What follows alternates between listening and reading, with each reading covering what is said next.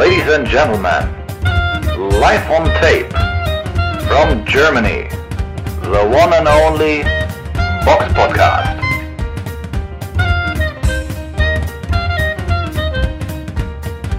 Hallo und herzlich willkommen zum Box Podcast Ausgabe 444. Oh, Dreifachzahl. Es ist Sonntag, der 19.11.2023 und mir live zugeschaltet die Samira. Hallo. Schön, dass Hallo, ah, ich wollte noch was sagen für Oh. alle, die es verstehen. Hallo, ihr Sausages.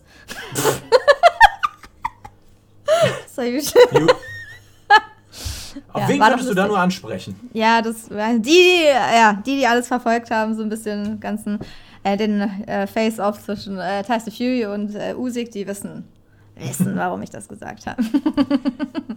ja. Sausage. Das ist, wenn man es übersetzen würde, so Würstchen. Das ist so, so wie als würde man so jemanden Ja. in den 80ern beleidigen, oder? Ja, Komm her, ey, du du Würstchen. Würstchen. ja, deswegen Ich hat finde Usyk sowieso eigentlich, dass man irgendwie so alte Redewendungen mal wieder zurückbringen müsste. Tu nicht gut, du Schelm, Ja, du, stimmt. du kleiner Schlawiner. Ja, das hat sich Huey wahrscheinlich auch gedacht, aber ich glaube, Usyk fand es auch lustig, ne? Hat dann dann auch so beim Gehen so Sausage gerufen. Big Sausage. War einfach lustig. Mhm. Ja. Auf den, Kampf, auf den Kampf freue ich mich schon, aber da werden wir ja noch zu gegebenen Genau, drauf da haben wir noch ein bisschen angehen. Zeit. Ich wollte Genau. noch eine Empfehlung abgeben äh, für alle, die Netflix-Abo haben. Da gibt es jetzt eine Dokumentation über Sylvester Stallone. Sly heißt die. Und die ist auf jeden Fall empfehlenswert für alle, die ja eh Rocky-Fans sind, Rambo-Fans, Sylvester Stallone-Fans. Ähm, ja, weil man halt viel mitkriegt, ne? Was, äh, wie diese ganzen äh, Filme entstanden sind und das Leben von Sylvester Stallone so gelaufen ist, auch über seine Kindheit, ne? dass er es auch nicht gerade einfach hatte, auch einen sehr brutalen Vater. Also da hab ich echt erstaunt, wie, wie brutal sein Vater war, dass er irgendwie so richtig den Konkurrenzkampf noch bis ins Erwachsenenalter mit seinen Söhnen da so gesucht hat oder mit ihm besonders. War schon krass traurig auch. Aber spannend, wie er sich da auch immer so durchsetzt und dann auch, ja, so Helden dürfen nicht sterben und ähm, ja, wie er Drehbücher umschreibt und sagt, ja, so wäre es viel besser und so. Und dann hat er am Ende dann auch recht behalten und mit Rocky. Das Bist ist du, auch ganz bist, du, bist du Stallone-Fan? Ja, ich Oder- bin halt natürlich Rocky-Fan. Das ist einer Mhm. meiner Lieblingsfilme. Rambo, muss ich sagen, habe ich ja erst vor. muss ich äh, Schande über mein Haupt, aber ehrlich gesagt, ich mag diese Actionfilme, die so übertrieben sind, eigentlich nicht aus, diese, aus dieser Zeit. Aber ich habe gedacht, so, da ich Stallone mag, jetzt gucke ich mir So echt mal. One-Man-Army, so eine Ja, One-Man-Army. so ein Baller, man, man kennt ja immer nur diese, ja, diese Ausschnitte, ne? Dann eher so Maschinengewehr ballert irgendwie 100 Leute um und so. Dann dachte ich immer schon, oh Gott, was ist denn das für ein Drecksfilm? Aber ähm, ja, dann dachte ich, ich gucke mir mal alle Rambo-Teile an. Die, also ich finde, der erste ist echt gut, weil es ja auch so ein gesellschaftlich relevantes Thema ist mit Kriegsveteranen. Deswegen, ich war echt positiv über- überrascht. Umso länger die Reihe ging, umso schlechter fand ich dann die Filme, weil es dann mir zu übertrieben wurde und so. Mhm. Aber im Gegensatz zu Terminator, den ich dann auch irgendwann nochmal geguckt habe, weil ich dachte, vielleicht ist er ja auch besser, als ich dachte. Aber nein, ich hasse Terminator. Ich finde diesen Film so scheiße. Aber ich finde auch, ja, ich war auch nie richtig Schwarzenegger-Film, aber ich finde auch diese ganze Story scheiße. Und Rambo ist dagegen echt eine Offenbarung, aber Terminator ist nicht mein Ding. Und ja, aber ich bin halt Rocky-Fan, ne? Rocky 1 für mich auch der beste Teil, aber Rocky ist einfach. Ja, das ist einfach einer der besten Filme, die es wirklich gibt. So, ich könnte mir den hundertmal angucken und ich liebe diesen Film einfach. Ich liebe Sylvester Stallone in Rocky. Ja, Mhm. Deswegen. Aber ich habe noch nicht alle Filme von ihm gesehen, aber so, das ist ja eher was Persönliches so Mhm. von ihm, über ihn und deswegen kann ich es empfehlen. Guckt euch's an, wenn ihr euch ein bisschen so. Er hat ja auch ein richtiges Museum, wenn man sein Haus sieht und so, das ist ja ein Traumhaus. So überall sind so Boxgegenstände, so von Mhm. Rocky und so Rambo-Puppen und Riesenstatue und so Bilder und so. Das sieht schon richtig cool aus. Ja. Mhm. Ja, ich, also das künstlerische Övre von ihm, das ist schon beeindruckend, welche Facetten da teilweise drin sind. Wenn du überlegst, in den Ja. 70ern, wo er ja eigentlich angefangen hatte äh, mit den Filmen, dann wo, wo ja so eher die Ära war, so der De Niros, der Pacinos, dünnere, hagere Kerle. Wie viel, er ist ja auch eigentlich, hat ja auch viele versucht, auch Sachen zu spielen, die so mehr im Charakterbereich drin sind, aber da ist er halt aufgrund ein bisschen seiner, sagen wir wegen seiner Facialis-Parese, der hat ja diese leichte Lähmung im Gesicht, ist er da halt immer nie so richtig reingekommen. Und dann hat er sich ja dann dazu entschieden, in den 80ern dann in dieses Action-Genre einzusteigen, was ja dann groß worden, geworden ist. Ja. Was, ja, was er ja streng genommen ja auch mit Rambo und so mitbegründet hat. Mit, mit Schwarzenegger, der ja dann hier Conan der Barbar und so äh, gedreht hat. Und ähm, man, man, man, mag, man mag ja gar nicht glauben, dass vor allem Stallone ist ja auch ein unheimlich kluger Kopf. Was der Ja, schon das alles hört man hat. auch. So, also ja, aber er ist auch wirklich intelligent so und sehr Mhm. nachdenklich und so richtig, ja, weiß nicht, er ist natürlich jetzt auch so, sag mal, er ist ja auch schon älter, so weise, so Mhm. im Alter, aber vielleicht war er auch schon früher so. Ich finde das, was er sagt, echt beeindruckend Mhm. so. Also der ist wirklich intelligenter Mann so. Also vielleicht war er, glaube ich, früher wahrscheinlich auch schon. Was natürlich so ein bisschen im Gegensatz ist zu diesen Rollen, die er dann, wo er Ja, dann ja, bekannt wurde, noch der Rocky, ne, ist er eher so ein Mhm. bisschen so im- jetzt nicht unbedingt der hellste so, irgendwie niedlich, aber jetzt auch nicht der Ja, ja. intelligenteste. Und Rambo ist, ja, ist ja auch so eher so, ja, weiß man jetzt gar nicht so genau, aber eher so ein Einzelgänger. Gefühlskal Gefühls gefühlskalte Kampfmaschine. Kalt, ja, da merkt man jetzt nicht so, ob der jetzt eine überintelligente Maschine ist, aber ja, aber an sich ist der echt, äh, ja, man kann da viele Lebensweisheiten so mitnehmen, was er, Mhm. was er so ablässt und so, also cool. Und, und natürlich für alle äh, ähm, Fans von Schwarzenegger, er kommt da auch drin vor in der Dokumentation. Ja, auch die hast du mal die Schwarzenegger-Doku gesehen bei Netflix. Die ist auch sehr interessant. Ich bin halt kein Schwarzenegger-Fan. Ah. Ich mag dieses rein, ich finde, der kommt wirklich nur über das Körperliche. Für mich ist der, also so, und das ist mir dann, äh, Damals war Finde ich auch nicht so. schön so. Ich finde es auch übertrieben und ich fand auch Bodybuilding nicht schön. Ich finde das Mhm. irgendwie, mag ich nicht so. Für mich ist das dann zu wenig Schauspieler und nur Körper irgendwie. Auch ein Terminator. Also diese Geschichte ist ja scheiße einfach. Sorry, aber. Okay. Oder? Also, was ist Ich, will- ich liebe den ersten Terminator. Echt? Ich, lieb, ich liebe den. Film. Echt? Ja. Was lieb? Also ich weiß nicht, er sucht dann die ganze Zeit diese Frau. Also ich für mich hat es, ich weiß es nicht. Will Du musst es auch immer ein bisschen in den Kontext der Zeit setzen. Ja, aber habe ich ja auch ich habe ja auch Rambo später Mhm. erst gesehen. Aber selbst wenn ich Rocky heute sehen würde, ich fände den immer noch cool. Also manche Filme, Ja. ich weiß, nicht, ist nicht mein Ja, Ding gut, er ist, er, ist, er ist zeitloser gemacht, aber halt, du hast halt da in den 80ern mit Terminator. Ich glaube, wir sollten daraus mal eine eigene Folge machen. Filme der 80er. Wer ist besser, Sylvester Stallone oder Schwarzenegger? Hm, Wer macht die, hat die besseren Actionfilme gemacht? ja. Naja, okay, aber guckt es euch an und dann, ja, können wir eigentlich jetzt auch mal, äh, wir gehen jetzt zum Boxen. Aber äh, Sly hatte ja jetzt auch was, also ich meine, er war ja auch bei der Pressekonferenz von Fury gegen Usyk, ne? So im Hintergrund hat sich sehr der bedeckt behalten hinten, aber war auch, er war auf jeden Fall da, deswegen passt es ja auch irgendwie. Ja, und sagen wir mal, es gibt ja wirklich sehr, sehr, sehr, sehr, sehr, sehr viele Menschen in Deutschland, die ja aufgrund der Rocky-Filme erst überhaupt zum Boxen gekommen sind. Muss man das ja, so ja, sagen. ne? deswegen. Die meisten. wenn ich mich richtig erinnere, hat ja mal auch Felix Sturm, mal, als er bei, mit, mit Sylvester Stallone zu Gast bei Wetten, das war vor 20 Jahren auch mal gesagt, dass das einen maßgeblichen Einfluss auf ihn hatte. Wenn Ja. ich mich da richtig entsinne, bevor ich jetzt hier Ja. irgendwas Falsches sage. Nee, ist bei vielen bestimmt so. Auch so dieses Image, ne, wie man trainiert, wie man sich dabei anzieht und so, Mhm. so ein bisschen Kapuzen, Hoodie und so rennt. Ja, ist schon. Rohe Eier trinkt. genau. Hast du das mal gemacht? Nee. ich glaube, da will ich mich übergeben. Also wirklich, ich. Boah. Ich nee. hatte mal ein rohes Ei in einem Proteinshake drin gehabt, aber das war schon schlimm. Nee, aber ich, kann ich, Pro- nicht. ich, ich, ich mag aber auch Proteinshakes schon nicht. Von daher. Also gekocht, ja, gebratene Eier, gekochte, Mhm. aber nicht. Oh, oh. Nee. Esse ich lieber nichts. Trinke ich lieber Ja. nichts. Kann ich, das kann ich gut nachvollziehen. gut, kommen wir mal jetzt zu dem, was unseren Podcast ausmacht. Wir besprechen den Rückblick. Der Box-Podcast Rückblick aufs vergangene Wochenende. So, und da war ein Kampf am Donnerstag, den 16. November in Las Vegas gewesen. Und ich weiß, Samira, du hast mit diesem Kampf angefangen und dann hast du irgendwann aufgehört, weil du gesagt hast, nein. Einfach nur nein. Ja, natürlich jetzt auch ein bisschen aus äh, Zeitmangel, aber, aber auch weil der Kampf, also Shaco Stevenson gegen Edwin de los Santos, de los Santos, ähm, ich weiß nicht, was mit Shaco Stevenson da los war, aber der war ja wirklich sowas von inaktiv im Rückwärtsgang unterwegs, ohne zu kontern oder viel zu wenig, dass dieser Kampf einfach sowas von langweilig war und sein Gegner fehlte natürlich da das richtige Distanzgefühl, weil natürlich Stevenson eigentlich technisch natürlich besser ist. Deswegen hat er dann immer oft ganz ins Leere geschlagen, kam nach vorne und hat ihn dann nicht getroffen und er ist dann immer zurückgesprungen und hat aber fast nie was gemacht. Also es war so wenig Schläge in diesem ganzen Kampf. Es war wirklich schon die ersten Runden. Es war echt, also es tut mir leid, ich bin, ich liebe eigentlich sonst Shaco Stevenson, ich gucke den gerne an so.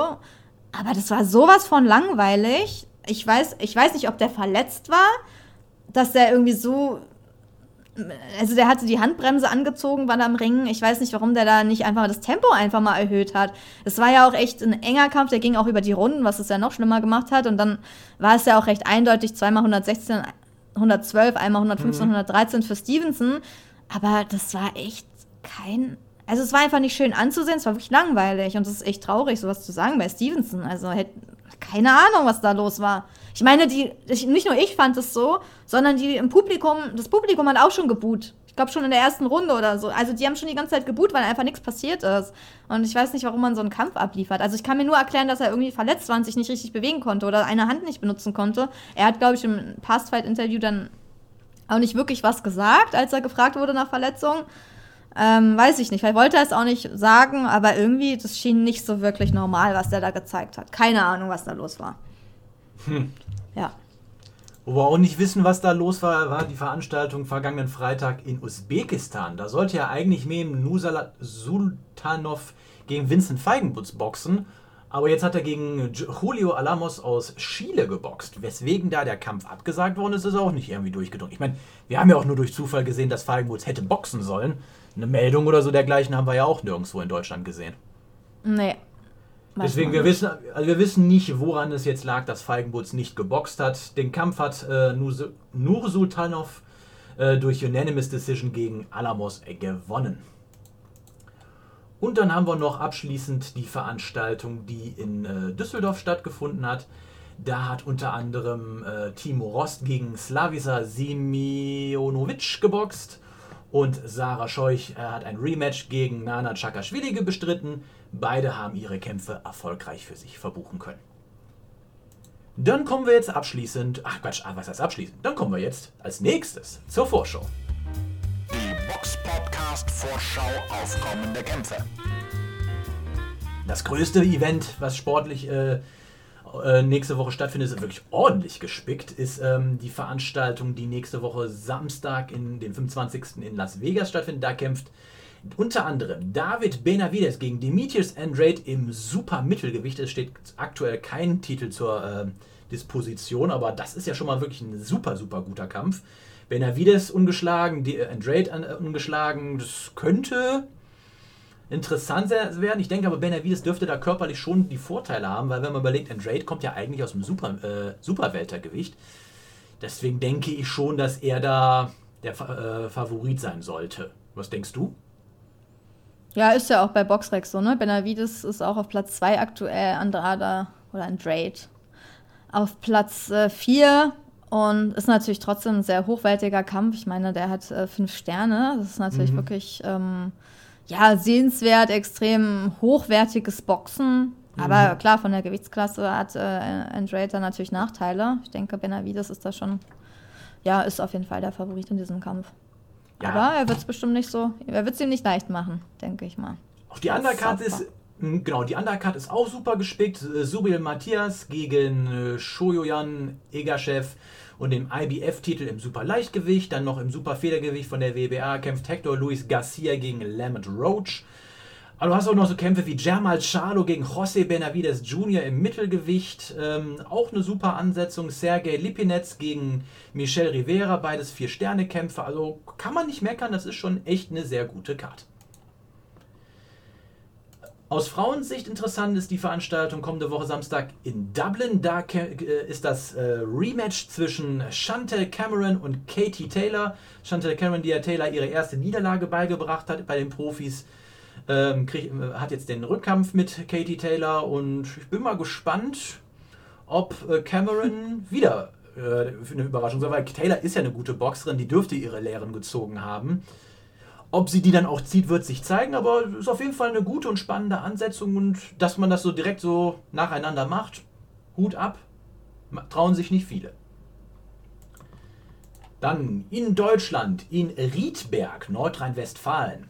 Da ist eine Veranstaltung äh, auch interessant. Etinosa Oliha aus dem äh, Argon Boxstall kämpft, äh, verteidigt seinen Titel äh, nach Version der IBO im Mittelgewicht gegen Faton Fuk, Fukshinai. Ähm, ist eine echt coole äh, Location, auch so mit diesem Balkon. Ähm, ich weiß allerdings da noch gar nicht, ob der irgendwo übertragen wird. Wahrscheinlich Fight 24 oder so. Das kann, kommt ja manchmal etwas kurzfristig, aber kann man bestimmt irgendwo sehen. Auf der Undercard sind unter anderem auch noch die bekannten Boxer Granit Schala und Darius Lasotta. Und aus deutscher Sicht auch interessant. Und ich glaube, es wird im Kosovo übertragen. Da ist die Veranstaltung von Fides Sports, die jetzt kommende Woche Samstag in Berlin stattfindet. Samira, Warte ich glaub- kurz, ich kann noch was ergänzen, kurz Ja. zu der Argon-Veranstaltung. Ähm, in der Pressemitteilung haben sie geschrieben, Fight24 TV zeigt das Vorzeige-Event im Pay-Per-View-Stream. Die Vorkämpfe Mhm. sind kostenfrei. Ja, Also Ah, cool. Nochmal zum Argon-Event. Ja. Dann kannst du wieder weitermachen mit dem nächsten Event. Ja, das War war's jetzt in schon. Berlin, ne? Ja, wir sind schon in Berlin, genau. Äh, was hast du denn gefragt? Ja, ich habe gerade. Also, ich glaube, die war so. ich habe gefragt, ich glaube, die Veranstaltung wird doch im, im, im Ko- Kosovo übertragen von so, Fidesz ja. Sports. Kann Der, die aus Berlin übertragen. Meistens ist es ja das RTK, das überträgt. Ähm, naja, und die Veranstaltung, da kämpfen ja unter anderem jetzt Tom Schwarz gegen Christian Demay im Bridgerweight und Arak Marutian gegen Uisma Lima im Super Welter. Du wirst ja live vor Ort sein. Und Ja. ähm, ja, die Hauptkämpfer, äh, die ursprünglich dabei waren, wie ähm, Enrico Kölling und Mhm. äh, Tyron Zeuge, fallen ja verletzungsbedingt oder krankheitsbedingt leider aus, sodass Tom Schwarz jetzt Ja, im. Bridgerweight da äh, antritt.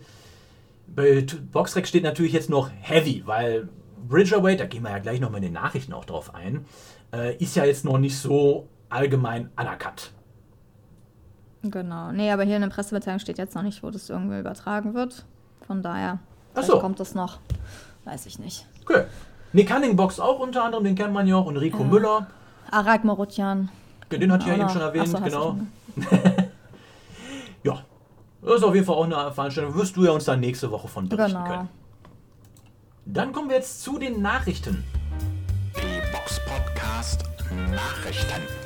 Und Da haben wir eine ganze Menge zu besprechen, was jetzt so an Nachrichten rumgekommen ist. Unter anderem äh, titelt die Bild: Kulttrainer Uli Wegner wurde in die Hall of Fame des deutschen Sports mit aufgenommen. Naja, er hat ja auch jetzt eine lange Karriere, er hat eine sehr lange Karriere hinter sich, hat äh, Boxer bei Olympia zu Gold gebracht, hat äh, eine Menge Weltmeister mit Sauerland zusammen auch auf, äh, ähm, hervorgebracht.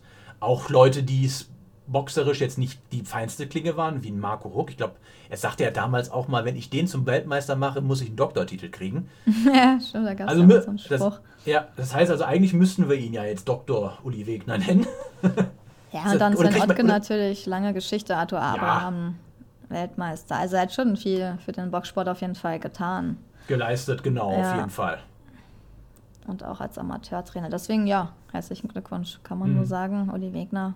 Und ja, freut Du hast- ihn bestimmt. Ja, du hast ihn ja auch mal schon persönlich ein paar Mal getroffen.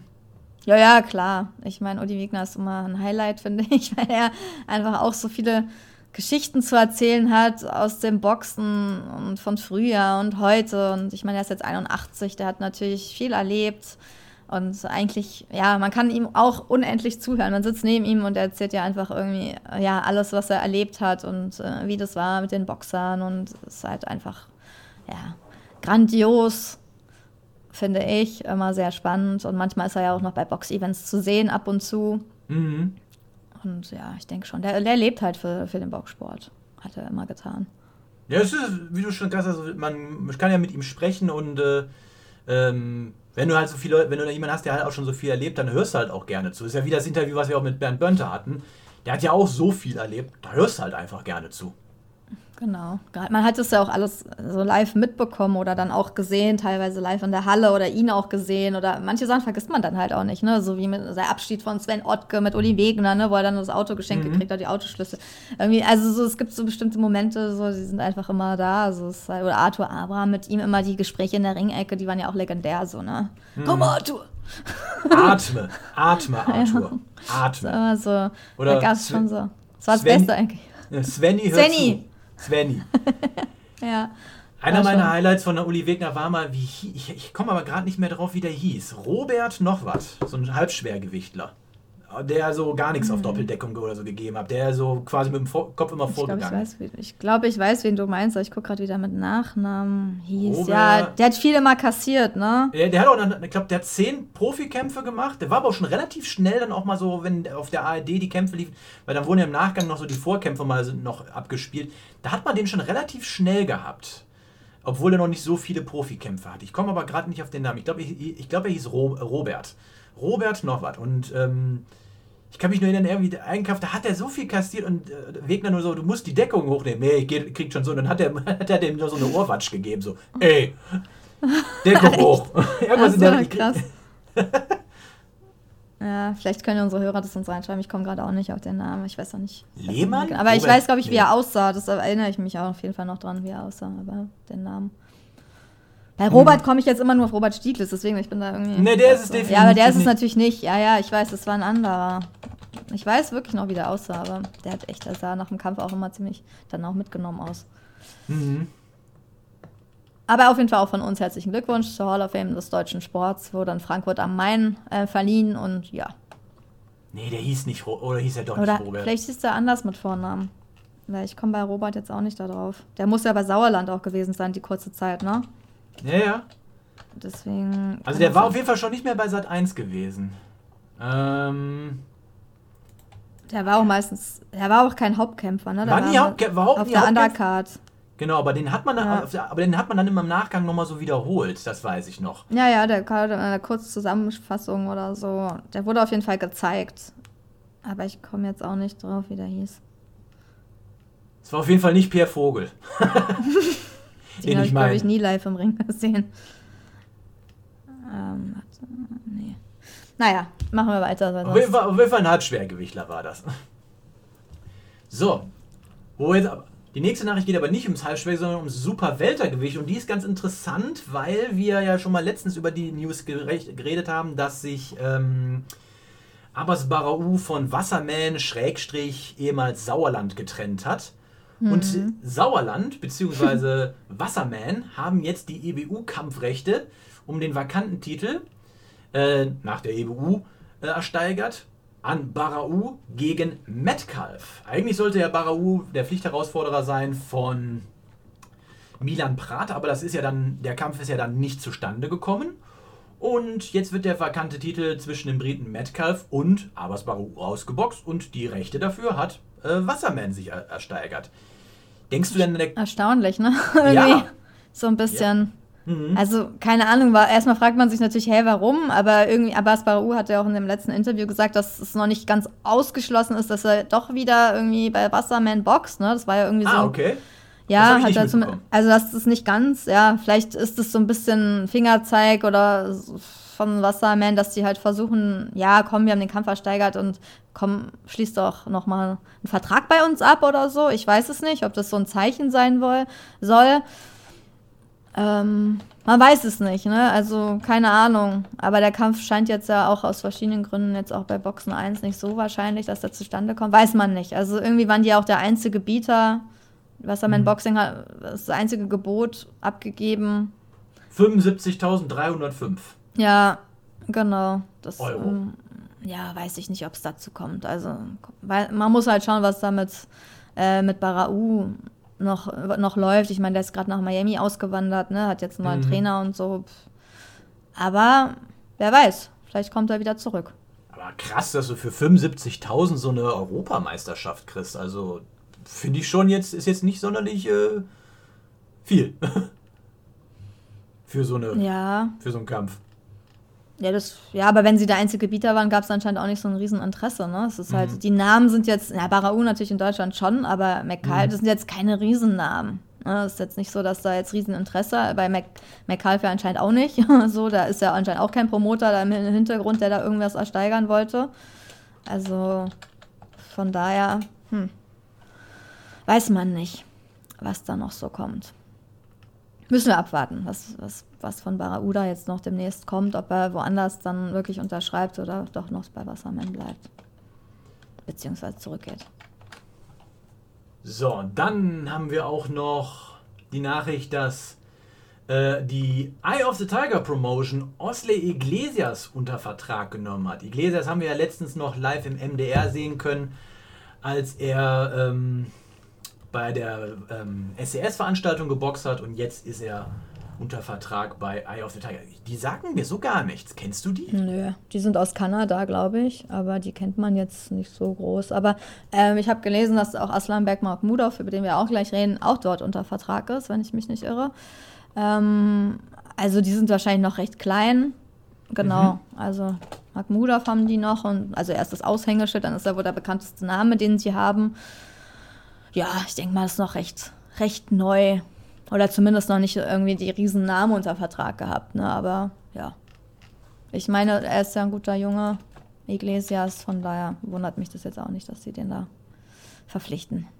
Der ist übrigens Robert Woge hieß er. Ah, Robert Woge, du hast recht mit Robert. Ja, genau, Robert Woge. Ja. Ich habe währenddessen, vielleicht haben jetzt die. Leute, die Hörer das mitbekommen, während wir über den Podcast, dass wir ein bisschen gegoogelt? langsamer geworden sind. Ach so. wir weil wir die ganze Zeit jetzt am Tippen waren mit Ja, bei Google. Boxer. Halbschwergewicht, Sa Sauerland, Robert. Na, jetzt 2014 habe ich noch doch okay Robert. Woge war das. Stimmt, Shoutout an Robert Woge, falls, falls er uns hört oder so. Aber wir erinnern uns noch gut an seine Kämpfe, stimmt. Also der, ja. War jetzt nicht die feinste Klinge, was er geboxt hat, aber irgendwie dadurch war es auch irgendwie interessant, weil der ja einfach Stabil war der auf jeden Fall. Ist ja Konnte durch- viel nehmen. Ja, der ist ja durch, auch durch alles durchgerannt. Muss man Ja. nicht mehr lassen. Ja. Hm, Krass. Ja. So. Ich glaube, ich hätte heute Nacht nicht schlafen können. Wahrscheinlich. Die ganze Zeit, ja, ja. Wie heißt der? Wie heißt der? Aber du hast recht gehabt mit Robert, ja. So, dann, ich denke mal aus deutscher Sicht, die größte Nachricht dieses, äh, dieser Woche war natürlich, dass jetzt in diesem, also wir haben ja letzte Woche schon angefangen darüber zu sprechen, aber als wir dann darüber gesprochen haben, waren noch nicht alle Nachrichten draußen und wir sind jetzt so der Nachzügler, der nochmal drüber spricht. Am 23. Dezember ist ja in Riyadh ein, ja, wie, wie soll man das denn umschreiben? Das ist ja Einzigartiges Mega-Event. Es Also- gab's halt noch nie sowas. Nicht, also, Also das ist ne? schon eine ziemlich hohe Dichte an guten Ansetzungen. Ein paar finde ich jetzt auch ein bisschen, wo ich denke, ah, aber per se erstmal eine echt gute Veranstaltung. Und unter anderem mit deutscher Beteiligung durch Agit Kabayel, der da, und das ist schon nicht ohne, gegen Aslanbek Makhmudov von Eye of the Tiger Promotion äh, antritt. Das ist nicht ungefährlich. Ja. Also, also, also Respekt erstmal an Kabayel, dass er sich äh, so einen Sprung in der Gegnerschaft traut. Das ist ordentlich. Ja, also, ja, der ist natürlich, ja, voll körperlich, physisch äh, Monster irgendwie. Also, wenn der im Ringen geht, dann ist das schon echt so ein bisschen beeindruckend. Der ist äh, ein Russe, der aber in Kanada, der wohnt auch in Kanada, deswegen passt er zu der Promotion. 34, The Lion, ist in 18 Kämpfen ungeschlagen, hat 17 durch K.O., ähm, äh, ich wundere mich gerade. 17 durch K.O. Ach so, das ist, ja. Also, er hat alle eigentlich durch K.O. gewonnen, wenn ich mich jetzt nicht irre. Nee, den einen hat er Nee, nicht. einen hat er, ja stimmt, 17 durch K.O. gewonnen. Ich dachte gerade, wo ist denn der andere Kampf jetzt? Okay, einen Punktsieg hat er, glaube ich, ne, gegen, Ka ach, Carlos Takam, Takam, stimmt, den ja. Eisenschädel, genau. Ja, stimmt, da, Da der er unten war einmal, ja, in Runde Ja, 1 gegen- und 7, aber hat sich ein bisschen, ja, schwer Ja, getan dann. Er hat sich wirklich schwer gegen den getan. Also das, ich denke mal, da wi- wird sich auch das Team Caballel so seine Lehren draus ziehen. Der ist gefährlich, aber der ist nicht schnell. Ja, also zumindest scheint er Power in den Händen zu haben. Ach so, genau, viele Deutsche erinnern sich wahrscheinlich auch noch an den Kampf Michael Wallisch gegen Aslanbek Makhmudov. Der ist ja, da, glaube ich, auch recht spontan eingesprungen ähm, im Dezember 2022. Ähm, der Kampf ging aber nur eine Runde. Das war natürlich jetzt, ähm, jetzt Ja, nicht die aber- Glanzvorstellung von Wallisch, aber zumindest haben die ja, deutschen Boxfans ihn da vielleicht mal im Ring gesehen. Ja, Caballel, also ich meine, irgendwann musste der Sprung kommen. Natürlich wurden immer so große Namen in den Mund genommen. Man dachte natürlich, der boxt jetzt irgendwann eher so gegen Fury oder gegen Wilder und so, weil da immer so viel, ja, äh, gesprochen wurde oder weil es auch einmal stattfinden sollte oder zumindest wurde das so verkündet. Weiß man jetzt nicht, wie nah das da dran war. Aber ja, Makhmudov ist natürlich auch ein, ähm, erstmal ein guter Test. Ich meine, der ist ungeschlagen. Caballel ist auch ungeschlagen. Das ist ein Drei-Sterne-Kampf. Ist auf jeden Fall ähm, physisches Monster. Gefährliche K.O.-Quote von 94,44 Prozent. Aber ich denke nicht, also ich habe mir den jetzt auch noch mal ein bisschen angeguckt, aber sagen wir mal so, also wenn du dir eine fängst, dann gehst du wahrscheinlich K.O. Ist einfach so, ne? Wenn du die nicht siehst, so, dann, aber okay, das kannst du auch bei Caballel. Wenn du da eine fängst ans Kinn, dann kannst du auch K.O. gehen, ne? Ist halt so. Aber bei dem ist halt nur das. Ich finde den sehr statisch. Ich finde, der läuft auch nur nach vorne. Der bewegt sich fast gar nicht zur Seite, sehr langsam. Ähm, der ist so ein bisschen wie so ein Gigant im Ring. So, der kommt auch nur über die Kraft. Also der weiß auch, der muss sich so wirklich auf seine Power verlassen. Keine gute Beinarbeit, stampft sehr so nach vorne. Also er ist sehr unbeweglich so auf den Beinen. Das ist natürlich, also ich würde sagen auf jeden Fall, dass Caballel der technisch variablere und bessere Boxer ist. Also das würde ich wirklich sagen. Und der schnellere. Der schnellere auf jeden Fall auch. Ich meine, der wird wahrscheinlich auch der leichtere von beiden sein. Bin ich mir, also könnte sein, er ist ein bisschen größer auch als er. Wird interessant. Also er muss natürlich sich wirklich, wirklich bewegen, weil gegen den Mann darf man nicht stehen bleiben, weil sonst kann es halt nach, äh, ja, kann es halt vorbei sein. Ne? Muss nicht, kann aber. Weil im Eben. Endeffekt, er hat ja auch noch nicht so krasse Leute geboxt. Also die Besten hat er ja noch nicht geboxt.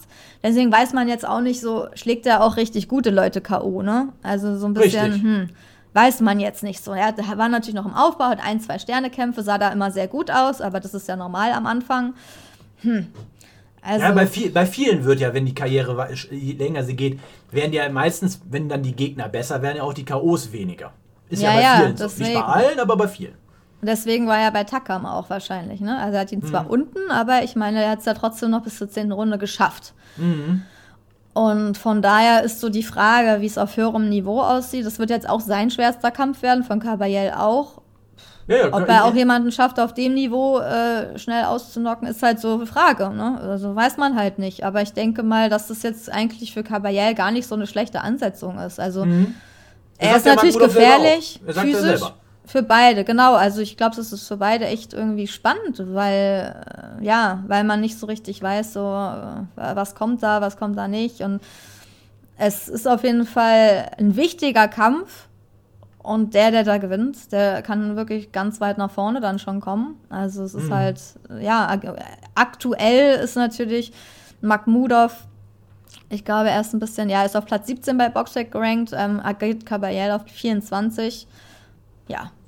Natürlich, Ja, so, keine Ahnung. ich, bei, bei WBC ist er ja, glaube ich, bei- auf Nummer 3, was ich, wo ich ein bisschen sehr weit finde. Aber gut. Aber so Ja. generell kann man ja schon sagen, die Card ist schon nicht, äh, nicht ohne. Also hier Deontay Wilder gegen Joseph Parker finde ich ziemlich gut. Joshua gegen Wallin, ja, ist auch gut. Naja, Äh, das du- geht ja nicht die. Du redest ja eher von den Ansetzungen, ne, dass die Mhm. so spannend sind, aber eigentlich ist es schon phänomenal, die Namen nur zu lesen. Ne? Also ich Ja, meine, auf einen, an einen Abend überhaupt Hirkovic zu sehen, dann irgendwie Jay Ja, aber, aber, aber, gegen, aber gegen, wen, gegen wen boxt Turkovic? Ja, gegen genau. Mark Demori. Ja, ich weiß. Natürlich, das ist kein guter. Kein, ja, der ist auf 295 und Philipp Hirkovic ist auf Platz 10. Ja, das ist ja eh klar. Die Kämpfe sind jetzt nicht alle extrem spannend, so, aber an sich, dass du so auf einem Event bist, so, so viele Boxer, namhafte Boxer siehst, das ist einzigartig. Also sowas gibt's halt, also gab's sonst nie. Schon alleine Deontay Wilder und Anthony Joshua auf einer Karte zu haben, ist halt schon krass, weil das sind ja eigentlich, die haben beide ihre eigenen Main Events sonst. Dubois selbst auch, Bivol ist natürlich auch ein krasser Boxer, ne, gegen Lyndon Arthur boxt er.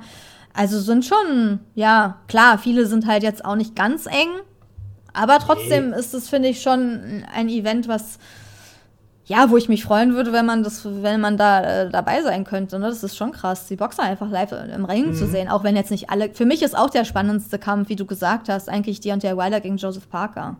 Oder? Ja. Steht auch noch, wohl noch, gar, auch noch gar nicht fest, was das Main Event ist. Also die werden wohl da noch eine Münze werfen, wenn ich das richtig Echt? verstanden habe. Ja, pff. ja. Ha Hauptsache gucken. Ich denke Anthony Joshua, ehrlich gesagt, aber pff, würde ich jetzt einfach so denken. Ist auch nicht so uninteressant, aber irgendwie verspreche ich mir mehr Spannung von, von Joseph Parker gegen Deontay Wilder. Dito. Äh, Aber und vielleicht ich, ist es am Ende auch nicht so, ne? Es ist Ja. auf jeden Fall ein krasser, krass, krasses Event. Ja, an zweiter Stelle würde ich sagen, ist Daniel Dubois gegen Jerry Miller. Das würde mich interessieren. So Ja, ist auch, ist auch krass, ja. Echt, an zweiter Stelle? Ja, Und Anthony Joshua, an welcher Stelle ist der? Ja, den würde ich, an dritter- den würde ich schon an dritter Stelle setzen. Ach so, okay. Ich meine, Lyndon Arthur, super, äh, Lyndon Arthur, Superman, Entschuldigung, äh, Superman, äh, aber ich sehe Bivol da ganz klar vorne, deswegen hat das jetzt nicht so Ja. die klar, das ist genau wie Jay Opetaya gegen Alice Zorro. Er ist auch eher klarer. Ja, Herkovic gegen Demori ist mir auch klar. Frank Sanchez gegen Junior Farr, denke ich, ah, das ist auch ziemlich zu klar für mich. Aber Makhmudov Kabayel, den würde ich da hinsetzen, aber und Joshua gegen Wallin, Ist irgendwie Also nicht dritte- so richtig, ne? hm, Ist so dritte, vierte Stelle. Also die- sagen wir mal, Makhmudov gegen Kabayel finde ich ausgeglichener als Joshua gegen Wallin. Ja, auf jeden Fall. Ist auch spannender, ehrlich Dann würde ich, gesagt. dann, dann, dann würde ich sagen, ist der Kampf von äh, Kabayel und Makhmudov für mich Also- an drei und Joshua Wallin an vier. Oder weil wir vielleicht, unterschätzen wir Wallin, aber ehrlich gesagt sehe ich da auch nicht so. Also es kann sein, dass ich ihn unterschätze. Er hat natürlich jetzt gute, zuletzt auch gute Performances Mhm. äh, dargeboten, aber irgendwie gegen, Arthur, äh, gegen Anthony Joshua sehe ich ihn da nicht irgendwie, dass er da so große Chancen hat, den Kampf zu gewinnen. Ehrlich gesagt, ehrlich gesagt. Glaube ich nicht. Ja, wir haben immer, wir haben es viel über Joshua gesagt, dass wir denken, ah, dass er seine beste Zeit hinter sich hat, aber- aber, er ist immer noch Anthony Joshua. Ich Punkt. denke auch, für mich ist da ja, recht klar, aber bei Boxrec so von den Position ist es schon eng. Ne? Anthony Joshua Mhm. ist auf Platz 2, Otto Wallin auf Platz 5. Also eigentlich ist es natürlich schon eine enge Ansetzung, aber ich denke auch, dass sich Joshua da schon deutlich ähm, abheben wird. Dass Denk es ich. nicht so ein enges Ding wird. Also ich würde auch sagen, dass ich Aslan Bekmambetov gegen Caballel spannender finde. Auf jeden Fall. Aber ich auf jeden ist meine Persön ja, unsere persönliche. Vielleicht schätzen wir auch einfach in den Joshua Otto Wallin zu klar den Kampf ein, aber ich denke Mhm. schon, dass Joshua da keine großen Probleme haben dürfte. Aber trotzdem, also ist ja auch für Caballel krass, auf so ein Event irgendwann überhaupt dabei Mhm. zu sein, sich da zu präsentieren. Ich meine, wenn er sich da gut präsentiert, hat er auf jeden Fall internationale Aufmerksamkeit ne? Mhm. und größere Kämpfe, die dann kommen können. Von daher ist es eine riesen Chance. Und ich freue mich, dass da auch ein Deutscher mit dabei ist und auch die anderen mit diesen ganzen Stars da auf einer Card. Also ich finde das mega. Also ich freue mich richtig auf diesen Abend. Das ist ja ein vorzeitiges Weihnachtsgeschenk quasi, ne? Ja. so ein bisschen. Also es ist richtig, richtig Hammer. Also dass sowas funktioniert. Vor allen Dingen auch, wenn du bei guckst bei Promoter, dass die alle mal zusammenarbeiten. Ja, das müsste man öfter machen. Hier Bob Arum, Top Rank, Eddie Hearn, Matchroom Boxing, Dimitri Salita, Salita Boxing, Nisse Sauerland, Wasserman, Ulf Steinfort, SES Sports, Frank Warren, Queensberry Promotion. Ne? Also es ist halt wirklich krass. Kann man nicht meckern. Das, ja, das muss öfter kommen. Das, ja, das, das macht geile Events. Ja, ja. Und das zieht auch hoffentlich Leute. Aber Ich- wir gehen natürlich noch mal kurz vor dem Event noch ein bisschen genauer so auf die einzelnen Kämpfe ein und unsere Fall. Prognosen und so, wie viel Prozent wir wen vorne sehen und so. Aber geil auf jeden Fall. Mhm. Ja, dann haben wir noch zwei andere Nachrichten aus deutscher Sicht. Äh, wir hatten ja eben schon bei Tom Schwarz über das Bridgerweight äh, gesprochen, der ja jetzt ähm, auch, glaube ich, um irgendeinen WBC-Titel, glaube ich, oder ein Ranking dann, dann antreten möchte, wenn ich das richtig verstanden habe. Und äh, Leon Hart wird jetzt bei der WBA um den vakanten Titel, den es ja vorher noch nicht gegeben hat, im Bridgerweight antreten. Genau. Ja, also ich bin noch, was, was das Bridgerweight angeht, bin ich noch kein mit- Fan von Bridgerweight. viele- noch nicht. Noch, ich sag mal, ich, die Idee dahinter, die verstehe ich ja. Aber im Endeffekt, pff, Im Endeffekt Ja. ist das Schwergewicht trotzdem hundertmal spannender. ja, Sorry, Ja. Leute, aber es ist einfach so. Das ist halt, du kannst noch 100 Gewichtsklassen davor, vor dem Schwergewicht einführen, Mhm. aber äh, die Leute wollen das Schwergewicht einfach sehen. Aber Mhm. natürlich ist es klar, dass die Verbände irgendwann da mitziehen, ist ja irgendwie auch schön für einige Sportler. Die switchen ja eh zwischen den Gewichtsklassen. Meistens ist es Mhm. einfach leichtere Schwergewichtler, die jetzt einfach ins Butcherweight gehen, weil da einfach keiner ist. Und dann kannst du halt da schnell einen WM WM-Kampf abgreifen. Ist ja ein bisschen so. Mhm. Aber warum auch nicht? Also Leon Hart kann das ja machen. Am 9. Dezember ähm, kriegt er dann die Chance. Und dass die Verbände da jetzt mit einsteigen, wundert mich auch nicht, weil noch eine neue Gewichtsklasse, wo du Geld verdienen kannst und Titel irgendwie verkaufen. Also, ne, du kriegst ja Geld dafür, dass du da deine Titel hast und die Gebühren bekommst und Kämpfe veranstalten kannst und so. Von daher ist es klar, dass die das alle mitmachen. Aber Mhm. wir können auch äh, für jedes Kilo irgendwann eine neue Gewichtsklasse einführen, so. Aber äh, es wird halt trotzdem immer naja spannende gut, ganz, Gewichtsklassen ganz geben. unten ist das ja so. Ganz unten ist das ja, ja das so. ist fast schon so. Da ja. brauchst du nur ein Glas Wasser trinken, dann bist du schon eine andere Gewichtsklasse. Ja, aber manche Gewichtsklassen sind halt unsterblich und da kommt halt auch nichts anderes ran. Ist halt so. Die sind einfach in der Laufe der Zeit, äh, die Kö- äh, Schwergewicht wird halt immer das Spannendste, zumindest für mich, bleiben. Da waren meistens auch irgendwie die krassesten Leute oder zumindest meine, die ich am liebsten gesehen habe und die waren halt Schwergewichtler und deswegen gibt es für mich eigentlich, für mich ist einfach meine Lieblingsklasse das Schwergewicht, aber es gibt natürlich trotzdem auch Mittelgewicht und andere Klassen, die auch noch ganz interessant sind. Aber ja, physisch ist es halt nochmal eine andere Nummer einfach. Eine ganz andere Nummer ist die letzte Nachricht, die wir noch besprechen. Und zwar Leon Bauer, den hatten wir ja auch schon mal, wann war das? 2020, glaube ich, hatten wir den mal zu Gast im Podcast gehabt. In der Pandemie, wo ja so gar nichts ging. Und da äh, hatten wir ihn zu Gast gehabt. Er hat ja dann, weil ist ja, sagen wir, seit seinem Kampf 2019 ist ja bis letztes Jahr ist es ja ziemlich still um ihn geworden. Da ist ja nichts mehr passiert. Er hatte sich ja von Rainer Gottwald auch unter anderem getrennt, war dann nicht mehr bei Sauerland unter Vertrag. Und dann hatte er wieder bei Rainer Gottwald unterschrieben. Und jetzt hat er, also stand jetzt, was wir gesehen haben in der Boxsport, einen Vertrag bei Universum Boxing unterschrieben. Der Kampf, wo er noch 2020 bei uns im Interview gesagt hatte, ähm, dass er für den Kampf, glaube ich, gar nicht bezahlt worden ist. Wenn ich, da, wenn ich mich da noch richtig erinnere. Kann auch sein, dass ich das jetzt gerade durcheinander werfe. Muss man wahrscheinlich nochmal reinhören, aber ja, also zuletzt, obwohl er hat ja dieses Jahr geboxt, ne? Mhm. In Ja, ja, Offenbach diese- hat er genau. geboxt. Bei War ja Genau, auch zu Phil Sin of the Zone. Genau. Genau. Ja, also er ist jetzt bei Universum und ich glaube, die wollen jetzt anscheinend, ich meine, zuerst war ja Michael Wallisch, ne? Letzte Woche Mhm. haben wir das darüber geredet, jetzt haben sie halt auch Leon Bauer. Warum nicht? Also wenn er nochmal angreifen will, kann man, kann man auf jeden Fall spannende Kämpfe noch machen mit ihm. Mhm. Ich meine auch Toni Kraft, ne? Da war er früher auch bei Universum dann noch, Mhm. hat gegen ihn geboxt gewonnen, jetzt ist er selbst bei Universum. Mal schauen, was, was da kommt. Und also ich hoffe, dass wir ihn noch ein bisschen öfter im Ring sehen. Ich meine, der ist erst 25. Eben, der ist noch er jung. kann noch ein bisschen boxen, ne? So. Ja, und er ist ja nicht untalentiert. Er hat gute Beinarbeit. Ja, ist beweglich. groß, ist groß für einen Supermittelgewichtler. Also Ja. da, da ist schon was machbar und ähm, bin mal gespannt, was dann äh, Universum da so mit ihm plant. Ähm, ja, jetzt, wenn, wenn du jetzt, ich habe ja irgendwie, ich glaube in der Pressemitteilung äh, als Wallisch unter Vertrag genommen, hat man, haben die ja auch gesagt, wir haben unsere Lehren auch aus diesem Influencer-Boxen gezogen. Mhm. Also wenn sie jetzt wahrscheinlich da mehr aufs, äh, Weiß gar nicht, was das Richtige- genau heißt, aber ja. ja, So- Ich bin ja sowieso mehr der Fan von dem normalen Boxen, anstatt diesem Influencer-Boxen, aber äh, ja, also wenn am Ende, am Ende ist es eigentlich nur wichtig, dass eine gute Ansetzung da steht. Ja, Und wenn sie dann, wenn sie jetzt jemanden wie Bau unter Vertrag haben, denke ich, sind da gute Paarungen auch auf deutscher Ebene mit, mit möglich.